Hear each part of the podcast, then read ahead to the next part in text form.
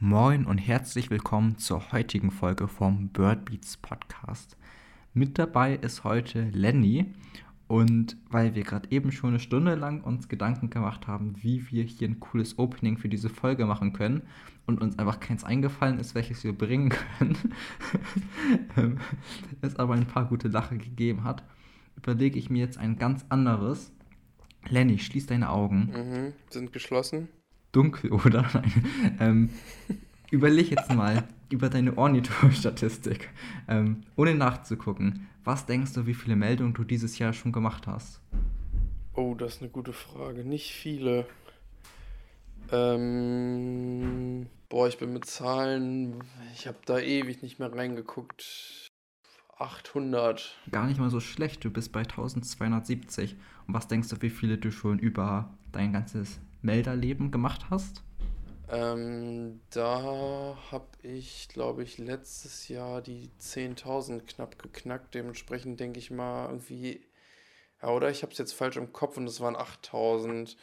Äh, ich sag 11.000. Die Richtung stimmt, aber wieder ein bisschen zu wenig. Da bist du bei 14.522 und 14.522 ist nicht die Anzahl der in Ostfriesland nachgewiesenen Zwergadler, sondern hat gar nichts mit den Seltenheiten zu tun. Aber heute reden wir über Seltenheiten.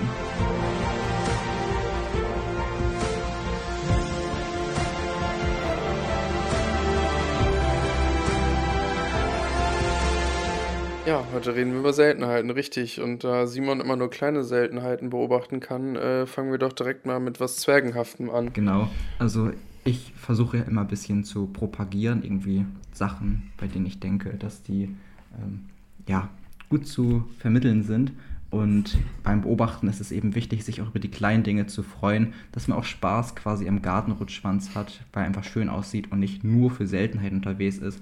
Und ähm, ich denke, dass das eine Entwicklung ist, die ich in den letzten Jahren gut bekommen habe, dass man einfach nicht so Twitch-versessen ist, sondern auch selbst lieber mal so rausgeht zum Beobachten oder mal was selbst entdeckt.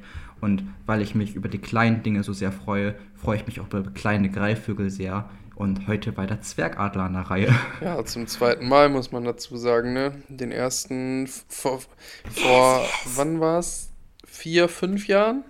Ja. Vor vier Jahren. Vor drei Jahren. Kann nicht mehr rechnen. 2019. Oh, ja. Ebenfalls im Juni. Ja, sehr genial. Also schon total ja, cool. Ja, und diesmal noch mit Belegfoto und äh, schöne Beobachtungen. Möchtest du es noch ein bisschen ausführen oder verweisen wir einfach auf unsere letzte Podcast-Folge? Genau, weil wir kein, ja, keine Werbung schalten. Oder? oder? Samu, was machst du? Nein. Ähm, ja, ihr könnt, wenn ihr die Geschichte dahinter hören wollt, könnt ihr gerne die letzte Podcast-Folge hören. Ähm, sonst möchte ich viel lieber die Gelegenheit nutzen und auch nochmal den anderen Beobachtern gratulieren, die dieses Jahr das Glück hatten, einen Zwergadler in Deutschland zu entdecken.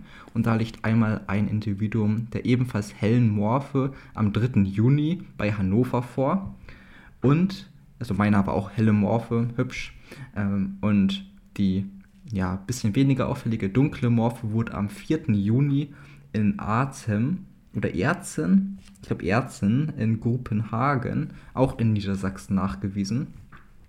Da, wie gesagt, dunkle Morphe und ja, coole Vogel und coole Nachweise und schön, dass sie sich alle auf Niedersachsen beschränken. Da habe ich als ja, Ostfriese nichts gegen. Ein paar mehr könnten noch in Ostfriesland sein, aber die Ostfriesland-Quote ist im Deutschlandschnitt eh sehr solide.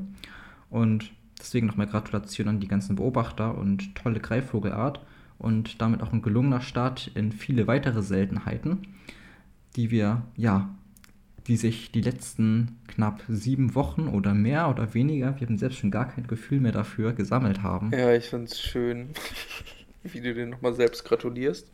Ähm, Habe ich das? ja, Glückwunsch den Beobachtern, die solche Seltenheiten sehen durften.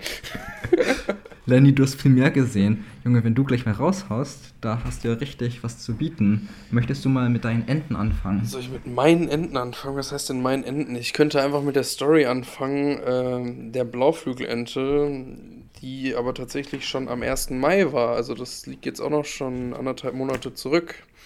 Ähm, 1. Mai, klar, weiß man so als Feiertag. Äh, dementsprechend war es irgendwie klar, dass viele Leute draußen unterwegs sein werden. aber halt auch generell viele Leute bei gutem Wetter, nicht nur Ornis, draußen unterwegs sind.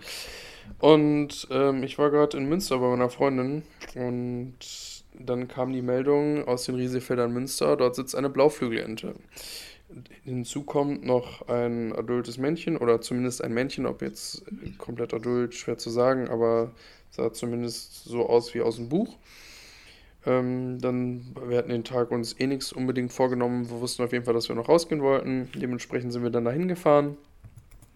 Hatten nach kurzem Warten auch die Ente dann recht schnell gefunden, beziehungsweise mit einem Standortwechsel, weil sie. Eine Sekunde, sorry. ähm, von dem einen Standort nicht. Gesundheit. Danke. Weil sie von dem einen Standort nicht mehr zu sehen war, mussten wir dann einmal wechseln, weil sie zu nah am Schilf schwamm.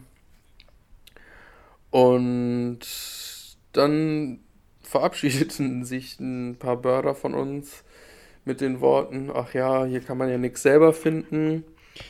Äh, es ist alles so gut bebördet, wir fahren jetzt aber zum 38er und finden was selber. Wir waren vorher an einer Kuhwiese vorbeigekommen, wo recht viele Schafstelzen waren, weshalb ich da nochmal hin wollte, weil da saßen zumindest auch die ersten Thunberg-Schafstelzen für dieses Jahr äh, für mich dort. Auch ein größerer Trupp, ich glaube irgendwie aus dem Kopf waren es irgendwie an die 70 Stück, wenn nicht sogar mehr. Und da wollte ich einfach noch ein bisschen durchgucken. Hatte dann auch noch einen Trauerbachstelzen-Hybrid gefunden. Und dann wurden wir angerufen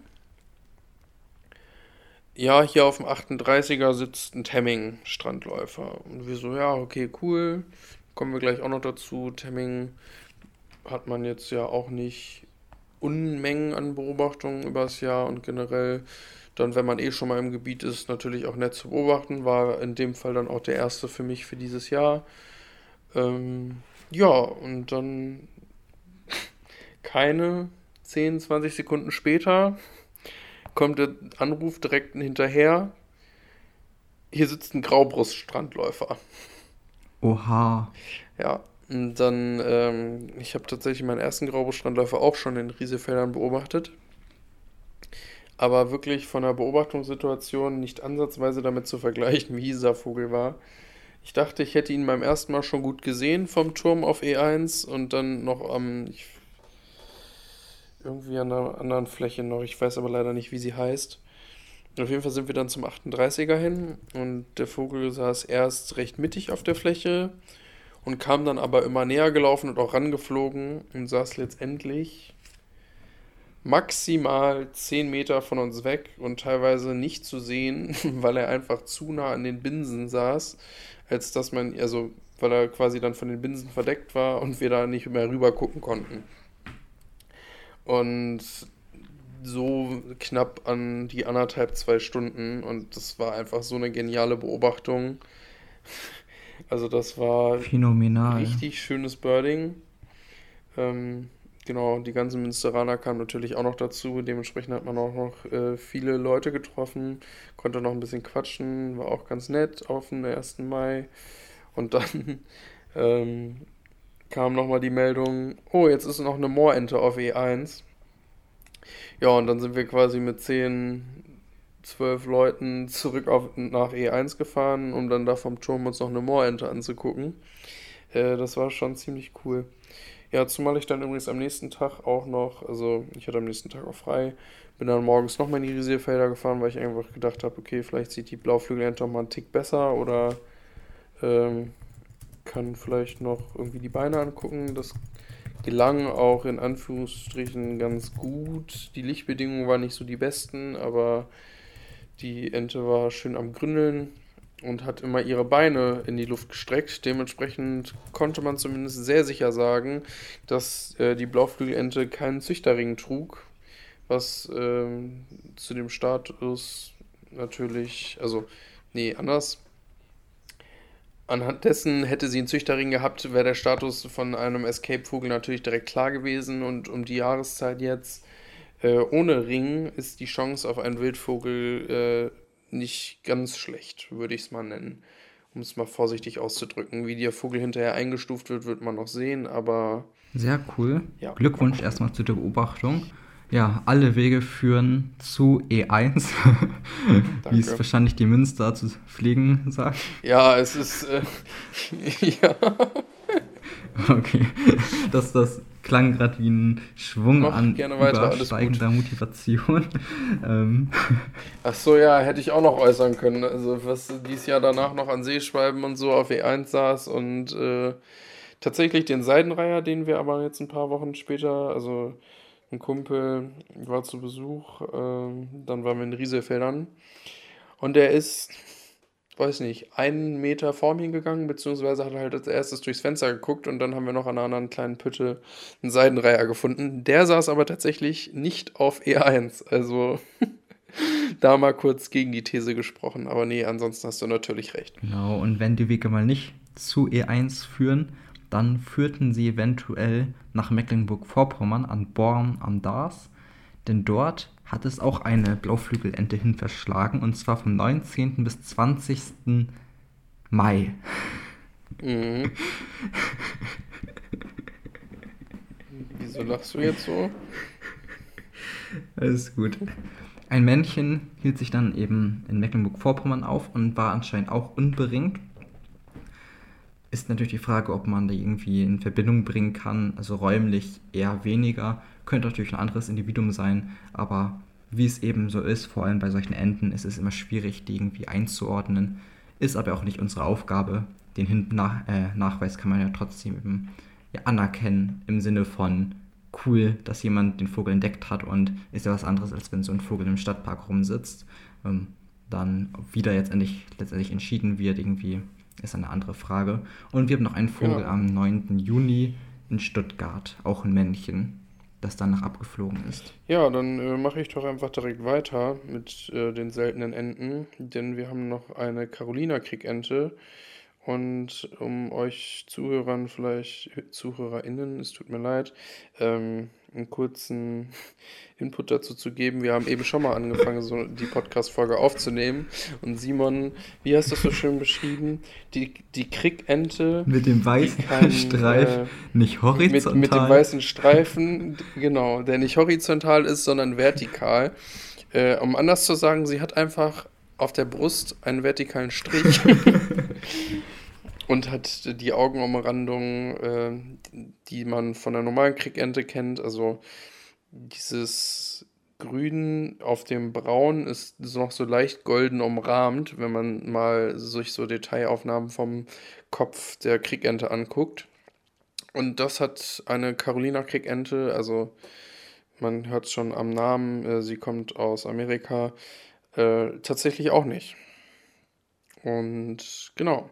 So ein Vogel ist in Deutschland aufgetaucht, in Ehring in Bayern am 27. Mai und wurde dort dann aber auch nur einen Tag beobachtet und wurde dann am 16. Juni äh, im gleichen Landkreis wiedergefunden und sitzt jetzt zwei Tage später auf der österreichischen Seite. Ja, cool. Vor allem Österreich als dritter Nachwuchs fürs Land, umso krasser. Und schöner Vogel, allgemein Enten können ja tatsächlich sehr schön sein im Brutkleid. Und so seltene Enten um die Jahreszeit, also du meintest ja, dass Blauflügelente gut ins Bild passt. Ähm, tut sie ja auch, ähm, wenn man sich sonst irgendwie Nachweise anguckt. Ähm, aber ich rechne irgendwie mit Enten dann doch eher im Winter damit und so langsam geht es ja doch Richtung Sommer. Und so sommerlich ist auch der schwarz-braun-Albatros. Und es wurde wieder einer gesichtet. Und zwar am 12. Juni vor Sylt beim Sea-Watching. Ähm, flog morgens Richtung Nord ein adultes Tier. Ob es der schwarz-braun-Albatros ist, ist die Frage, die sich wahrscheinlich viele stellen. Ähm, super spannendes Bild. Da gab es ja letztes Jahr oder letzten, letzte Saison quasi einen schönen Vortrag von Helgoland zu. Und ähm, dieses Jahr hielt sich ja auch schon vor Helgoland einen Tag lang ein schwarz-braun Albatros auf, aber worauf vielleicht viele gehofft haben, dass mal wieder einer stationär über mehrere Tage ist, wie es zum Beispiel auf Sylt der Fall war vor ähm, ja dann doch wieder ein paar Jahren. Ähm, ja, das ist es aktuell noch nicht, aber man hofft natürlich weiter, dass er sich irgendwie nochmal blicken lässt, weil es doch ein sehr beeindruckendes Tier sein muss. Ja, absolut. Äh, auch einer meiner Wunscharten, blöd gesagt. Äh, eine der Seltenheiten, die ich noch nicht sehen durfte in, in Deutschland, äh, wo viele Börder damals ja direkt hingefahren sind, als er stationär auf Helgoland saß. Ich glaube, das erste Mal oder war es sogar das zweite Jahr, 2017.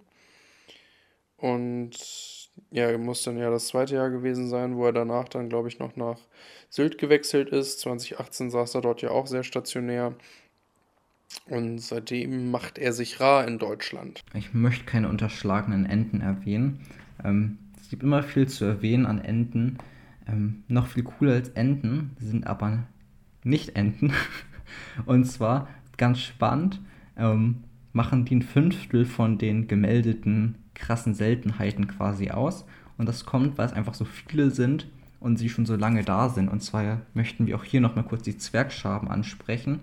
Ja, die erste Zwergschabenbrut, an die wir uns erinnern können, was natürlich nichts heißen muss, aber also neuer Brutvogel erstmal für Deutschland, ist die Frage, ob die ähm, auch in den nächsten Jahren noch da sind. Aber derzeit sitzen 13 Küken in den Nestern in Bergrheinfeld in Bayern.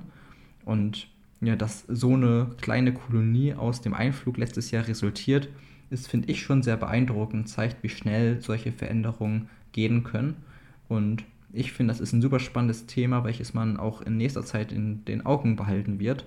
Und das kann sich auch noch weiterentwickeln, dass die Zwergschabe in ein paar Jahren doch regelmäßiger Brutvogel in Deutschland wird. Das wäre mal was. Ja, wird sich zeigen, ne? Also gerade bei solchen kolonieartigen Vögeln sind die Chancen natürlich nicht unbedingt schlecht, dass äh, nachdem jetzt auch eine Brut, äh, also auch von mehreren Individuen gelungen ist, sie dort den Standort wahrscheinlich, denke ich mal, auch die nächsten Jahre nutzen werden. Ähm, das ist ja was anderes mit den Zufalls, ja, was heißt Zufallsbruten, aber äh, mit den Einzelbruten von Seltenheiten, wenn ich jetzt so an Kappenammer und Brillengrasmücke denke, wo die Chancen dann, wenn die gleichen Individuen die nächsten Jahre wiederkommen, zwar gegeben sind, aber es doch was anderes ist, wenn mehrere äh, Individuen quasi koloniemäßig brüten. Genau.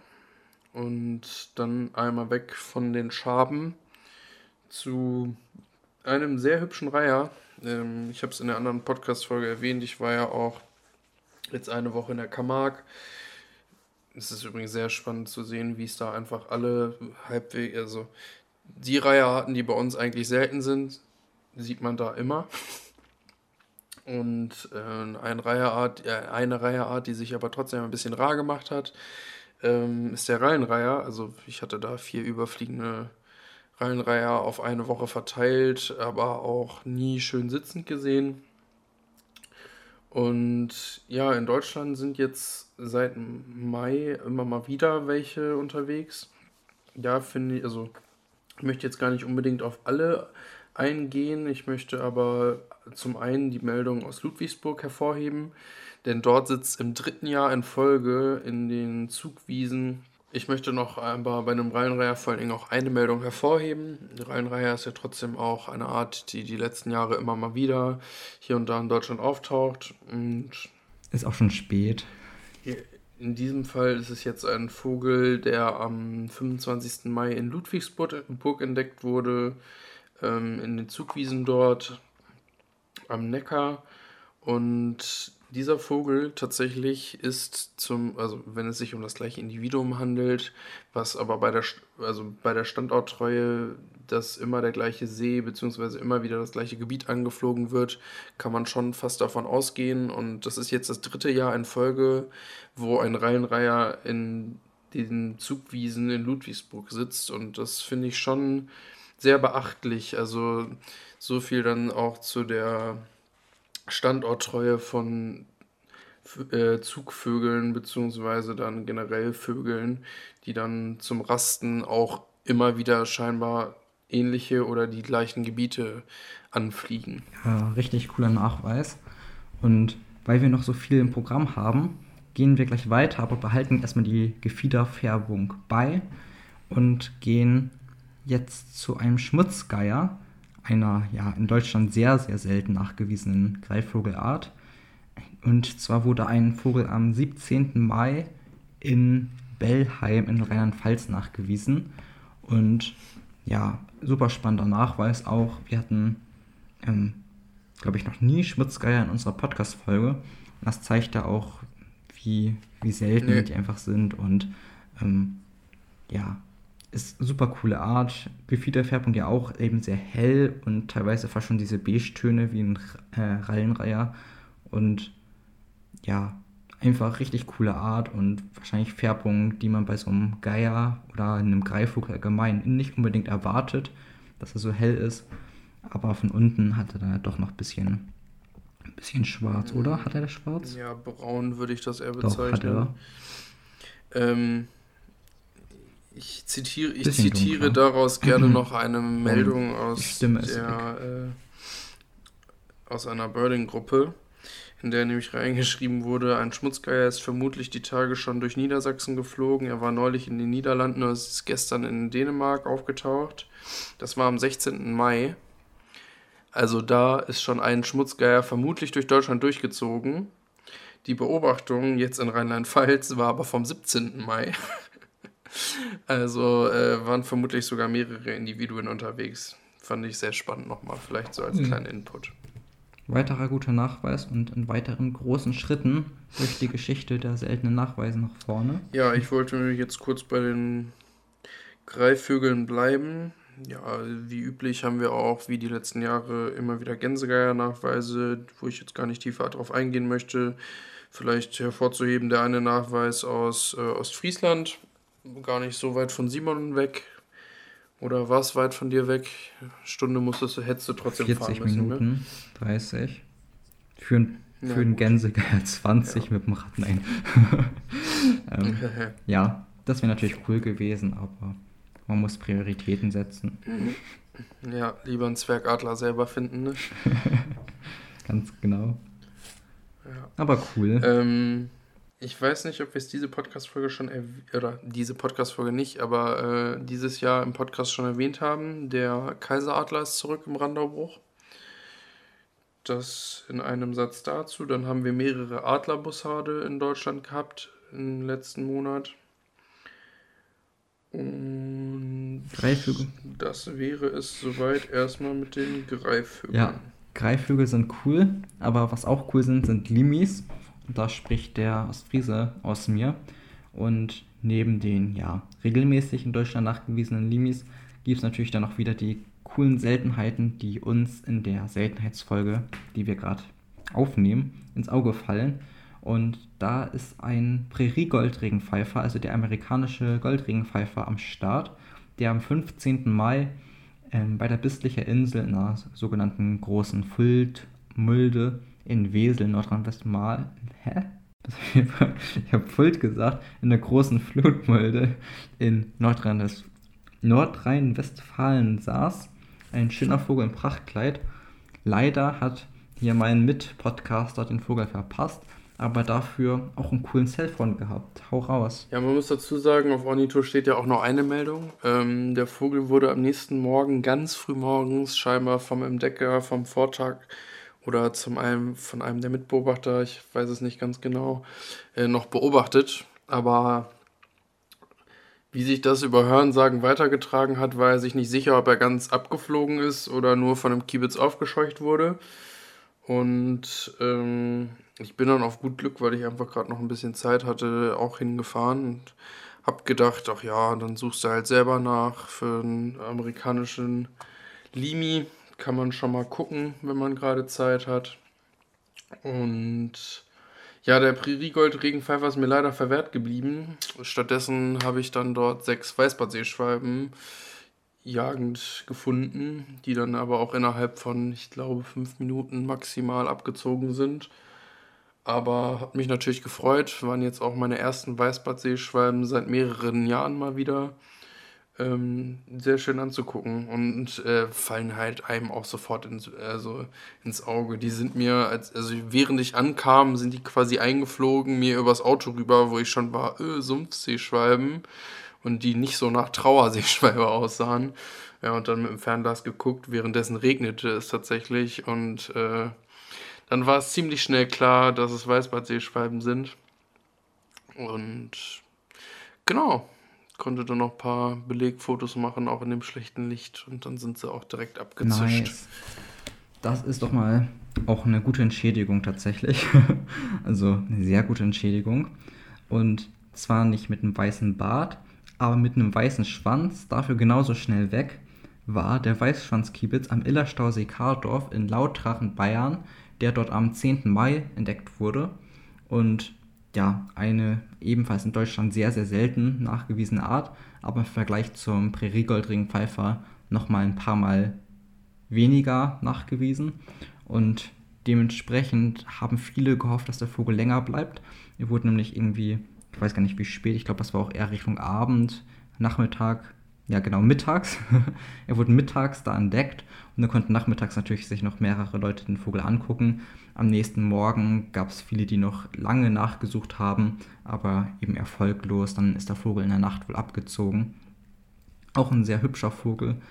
Irgendwie auch spannend, was für ja, exotische, fast schon ähm, Geschwisterarten oder nah verwandte Arten aus so einer Kiebitzfamilie existieren, über die man sonst gar nicht so einen Plan hat, weil die einfach so gar nicht auftauchen. Und das ist schon eine, eine von den Seltenheiten, mit der man, finde ich, nicht gerechnet hat. Naja, also der äh, Weißschwanzkiebitz war die Jahre davor zumindest ja auch. Also er ist immer noch enorm, enorm selten, das muss man schon sagen. Aber ähm, letztes Jahr gab es ja auch den Nachweis aus dem Randaubruch, wo es dann ein paar Tage später sogar ja nochmal den Nachweis über den autonomen Rekorder gab, dass der Vogel sogar noch im Gebiet war, obwohl er nicht mehr gesehen wurde. Aber die Jahre davor hat er sich komplett rar gemacht und es wurde gar keiner gesehen. Also dass jetzt zumindest dieses Jahr überhaupt mal wieder ein Nachweis vorliegt. Genau, wir haben bei Ornito tatsächlich Nachweise von 2022, jetzt dieses Jahr, den, den wir gerade gesagt haben, dann 21 im Randobruch. Ähm, 2019, 2014 und 2011 gab es Nachweis sonst noch. Ich auch. Und wir springen nach Hamburg, würde ich sagen. Nach Hamburg. Springen wir ich nach Hamburg ganz kurz? gerne, ähm, ja, Unser so schön sie auch sind. Doppelschnepfe mhm. und Terik-Wasserläufer und Graubus-Strandläufer überspringen. Na gut, der Terik wurde aber am Bird Race gesehen und danach tauchte noch einer in der Wedler Marsch auf. Das ist cool. ist schon echt cool. Wir müssen öfters Seltenheitsfolgen machen, um mehr Zeit zu haben für sowas. Ich glaube, wenn wir jetzt alle nennen, wir haben noch, ja, die Hälfte ja. haben wir so langsam. Ja gut, dann machen wir weiter. Alles klar. Such dir das aus, was dir am meisten gefällt. Ja, also eine Art, über die wir auf jeden Fall nicht rübergehen äh, können, ist die Rotflügelbrachschwalbe. Ähm, dort gibt es eine Meldung von zwei Individuen vom 1. Mai vom Ammersee in Bayern. Und jetzt noch eine Meldung vom 7. Juni von Fehmarn. Auch schön fotobelegt. Auch eine Art, die ich jetzt sehr ausgiebig schön im Urlaub angucken konnte, weil da eine Rotflügelbrachschwalbenkolonie war. Ja, so viel dazu. ja, und genug neidisch gemacht. ähm, Entschuldigung. Ja. ja, alles gut.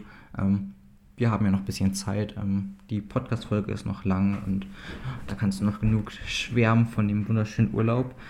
Ähm, ja, schwärmen kann man auch von dem, ja, aussagekräftigen Foto. Jetzt muss ich gucken, dass ich es vorsichtig formuliere.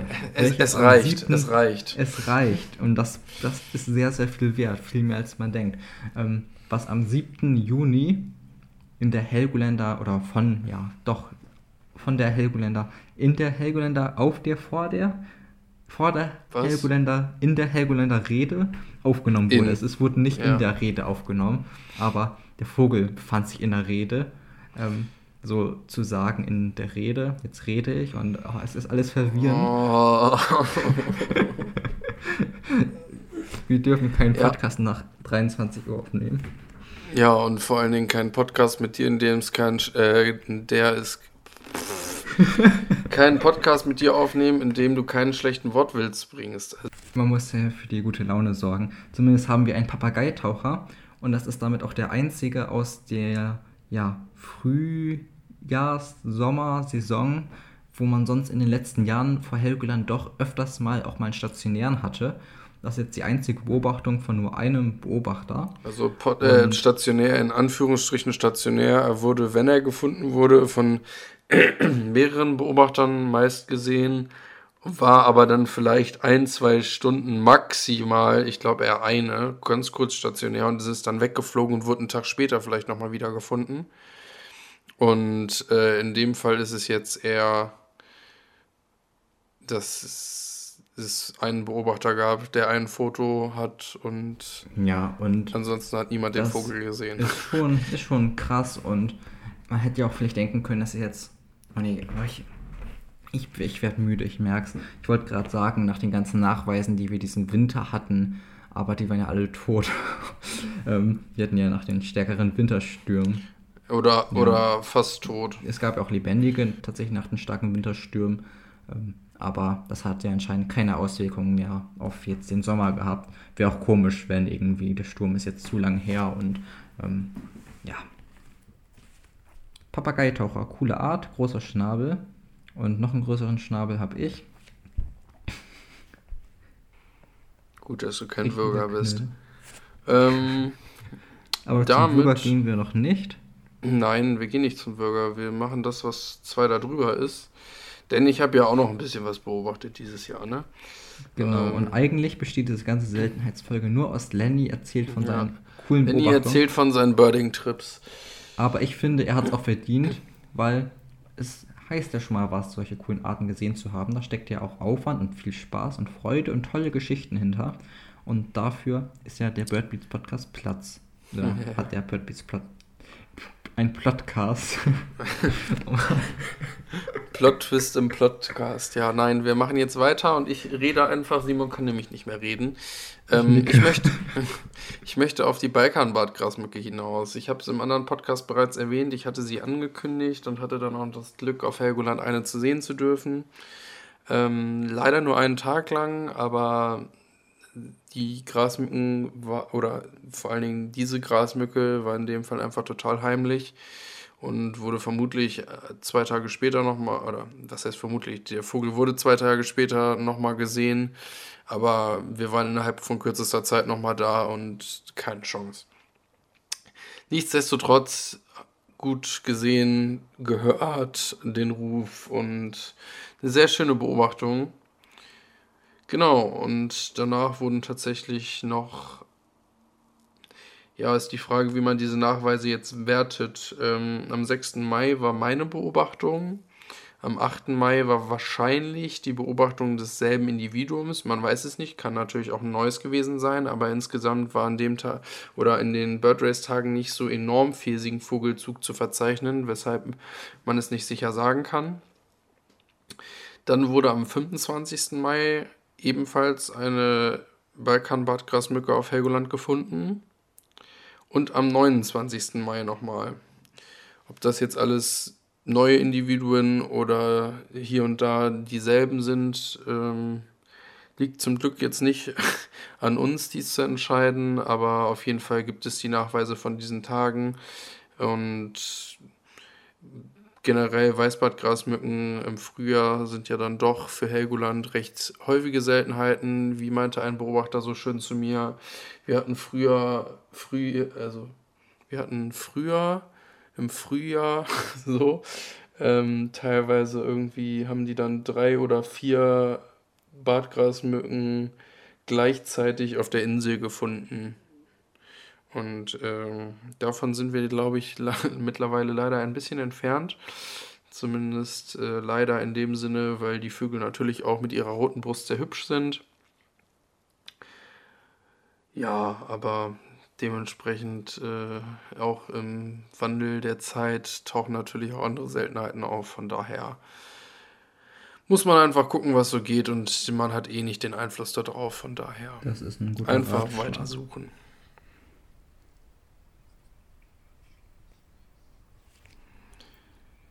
Möchtest du jetzt zum Bürger oder gleich zu der Lerche? Ich glaube, du gehst Ich glaube, ich gehe direkt mal zu meiner Lerche, ne? Und ich muss noch wieder reden lernen. Aber danach ja, mache ich Dank. Bürger. Ähm. Sehr gut.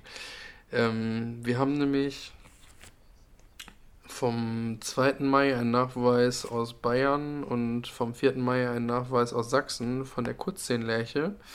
Und dann hatte ich ja für Helgoland ebenfalls bereits erwähnt in der letzten Podcast-Folge war die Kurzzehnleiche auch eine meiner Wunscharten für äh, Helgoland in dem Fall, als ich dort zum Bird Race war. Und es hat ja an Bird Race selber tatsächlich auch noch funktioniert. Sie hat sogar über uns, es war sehr, sehr windig leider abends, aber auch noch gesungen. War jetzt für mich in dem Moment nicht so super gut zu hören. Ähm, jetzt im Nachhinein weiß ich jetzt auch, wie sie singt, beziehungsweise ruft, denn jetzt, um nochmal auf meinen Urlaub zu kommen, hä, ähm, nee, dort konnte ich nochmal einige Kurzzehnleichen beobachten, die auch ausgiebig über mir gesungen haben und auch gerufen. Hat einfach nochmal enorm geholfen, da einfach nochmal die Kenntnis zu oder eine weitere Art in Anführungsstrichen zu lernen. Und wenn man dann im Laufe des Tages immer mehr so, äh, Individuen findet, macht es natürlich einfacher, sich das in den Kopf zu rufen. Ja, und es war tatsächlich nicht nur ein Individuum auf Helgoland, also am 7. und 8., äh, von, nee, vom 7. auf den 8. Mai war ein Individuum da. Der Vogel war tatsächlich auch noch bis zum 9. da. Dann wurde ein Individuum am 22. Mai auf der Düne am, auf dem Flugplatz gefunden. Am 29. Mai saßen dann zwei Individuen auf dem Oberland bis zum 1. Juni. Und am 3. Juni wurde nochmal ein Individuum wieder auf der Düne auf dem Flugplatz beobachtet. Ähm, wie viele Individuen die jetzt zu werten sind, ob das jetzt drei, vier oder fünf waren, muss man gucken. Aber ich glaube, da haben die Helgoländer, die auch selbst vor Ort waren, ich glaube, den besten Überblick drüber und dementsprechend halten wir uns da einfach raus Perfekt. und Simon darf ja, zunächst also ich habe jetzt die Pause sehr genutzt, um wieder sprechen zu lernen. Das ist anstrengend, deswegen habe ich einen roten Kopf bekommen und der ist jetzt genauso rot wie der vom Rotkopfbürger. Denn Lenny, du hast halt richtig einen Spaß. Ich merk's. Denn vom 1. bis zum 2. Mai saß in Hamburg ähm, an der Finkenwerder in den Netz- und Westerweiden ein Rotkopfbürger, ein adultes Weibchen und ließ sich da zum Teil ganz gut beobachten. Und dazu gibt es dann noch Nachweise aus Bayern und zwar vom 14. Mai ähm, aus Großwall am Eichsee und am 17. Mai wurde noch einer am NSG ähm, Neue Ammer in Peel, in, auch in Bayern, beobachtet. Und Rotkopfwürger ist eine ziemlich hübsche Art. Allgemein Würger, finde ich, ist schon eine nette Artengruppe und mit dem roten Kopf natürlich sehr auffällig, wie das der Name sagt. Ähm, der älteste Rotkopfwürger, der eben durch einen Ringnachweis kontrolliert wurde, ist et etwa sechs Jahre alt geworden.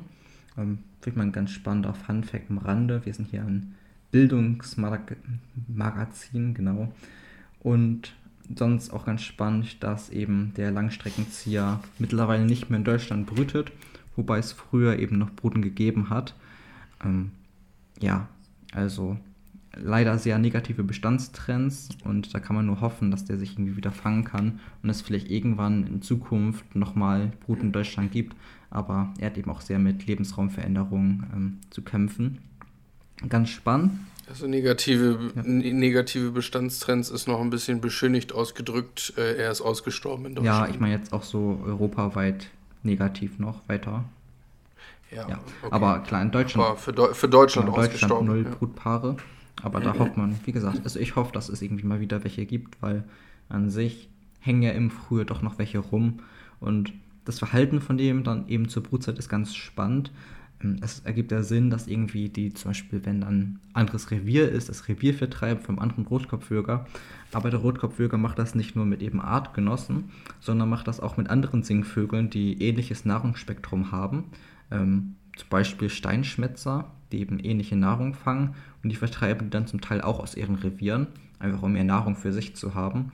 Das ist mir jetzt so von anderen Arten nicht bekannt. Da gibt es ein paar, die ein bisschen toleranter sind. Ähm, aber lustigerweise duldet dann zum Beispiel der Rotkopfwürger die Orpheusgrasmücke. Und das ist dann so eine schöne Koexistenz. Und dann haben wir auch schon wieder was für den Bioleistungskurs getan. Duldet er auch Maurensteinschmetzer und nicht den normalen? Nee, alles gut. Äh, Urlaubsbeispiel, aber äh, die saßen tatsächlich auch sehr gesondert. Aber die Orpheus-Grasmücke saß nicht neben dem Rotkopfburger. ja. ja, und von der einen Grasmücke äh, und dem Würger aus dem Urlaub zur nächsten. Grasmücke, die außerhalb von Deutschland, äh, zumindest auch in den südwestlichen Ländern, ziemlich häufig ist eigentlich, aber in Deutschland erstaunlich selten nachgewiesen wird dafür. Die Sandkopfgrasmücke. Und in, auf Helgoland wurde am 8. Mai ein vorjähriges Weibchen im Fanggarten gefangen. Tatsächlich einen Tag später, ich weiß gar nicht, auch nochmal gefangen oder zumindest nur beobachtet. Äh, ich glaube sogar gefangen. Ähm, genau. Nicht so ein alljährlicher Nachweis. Also letztes Jahr gab es tatsächlich einen Nachweis von Helgoland ebenfalls und ich glaube das Jahr davor einen von der Greifswalder Eu wenn ich das richtig im Kopf habe und da jetzt die Jahre nicht durcheinander schmeiße, aber ansonsten die Jahre zuvor eher selten. Ja, hübscher Vogel, hübsche Seltenheit, ebenso hübsch und ähm, bis auf Einflugsjahre in Deutschland immer noch sehr selten nachgewiesen ist der Rosenstar, der sich am 8. Juni auf Mellum in der, also einer Nordseeinsel aufgehalten hat. Ja, einer brütenden Stelze oder dem richtig seltenen. Ja, dann habe weiter im Text. Mit. Ja, ich finde die auch erwähnenswert, denn wir haben in den Karrendorfer Wiesen in Mecklenburg-Vorpommern, ja. ähm, einem sehr bekannten Birding-Gebiet, ich bin für die brütende Stelzen. zwei weibchenfarbige Zitronenstelzen, die immer als weibchenfarbig eingestellt waren. Und man fragte sich nur, hm, warum sind es denn zwei? Und jetzt haben die auch noch angefangen zu füttern.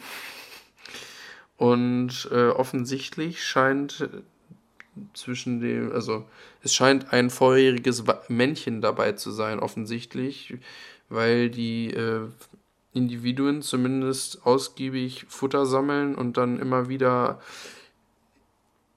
wegfliegen und also futtertragend wegfliegen und halt ohne Futter wiederkommen und dementsprechend vermutlich zum Nest fliegen. Ich weiß nicht, äh, hast du irgendwas dazu gelesen, ob sogar das Nest gesehen wurde? Wahrscheinlich nicht, ne? Nee, aber vom Brutzeitcode her ist es ja schon. Ähm, ja, genau. Ja. Ja. Nee, dementsprechend ist, äh, wird davon ausgegangen, dass dort auf jeden Fall eine Zitronenstelzenbrut erfolgt ist. Und mal gucken, vielleicht sind demnächst dort noch Jungvögel zu beobachten. Mal sehen. Ja, und vor allem auch spannend, ähm, weil die Art ja auch letztes Jahr schon in Ostdeutschland gebrütet hat, hatten wir da ein Brutpaar an der Rita Werder und an der Oder war ebenfalls ein besetztes Revier. Und eben eine hübsche Art, also Zitronenstelze hätte ich nichts gegen, wenn die häufiger wird. Allgemein die ganze ähm, Artengruppe mit den ähm, Stelzen und Pipern ist mir sehr wohl besonnen. Aber auch der Abschluss, der hat es in sich heute. Der Abschluss hat es wirklich in sich. Ähm, eine Art, die letztes Jahr einen kleinen Einflug, ein kleines gut, äh, einen Einflug in Deutschland auf jeden Fall hatte, war die Waldammer. Und ähm, ja, die Nachweise würde ich sagen, halten an. Zumindest wurde am 26. Mai auf Hallige äh, auf Hallighoge eine Waldammer gefunden und die auch noch am 27. auch nochmal gesehen wurde und auch schön fotobelegt ist von einem schönen Männchen im Prachtkleid. Letztes Jahr wurde ja ebenfalls im Frühjahr auf Helgoland ein Männchen im Prachtkleid beobachtet. Ja, schon echt beeindruckend, was alles so nachgewiesen wird, wenn man jetzt so einen ganzen Schwung Seltenheiten auf einmal hat.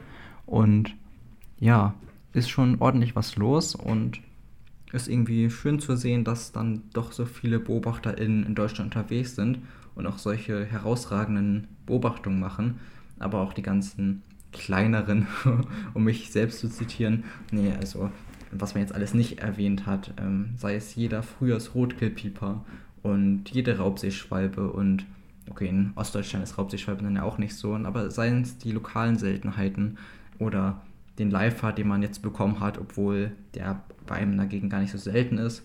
Man hat irgendwie immer schöne Überraschungen und das ist ja das Schöne beim Beobachten. Genau, und das finde ich ist auch ein sehr schönes Schlusswort. Und damit beenden wir die heutige Folge und ich bedanke mich wie immer sehr fürs Zuhören und äh, hoffe, dass ihr auch demnächst wieder einschaltet. Macht's gut, bis dann. Ciao.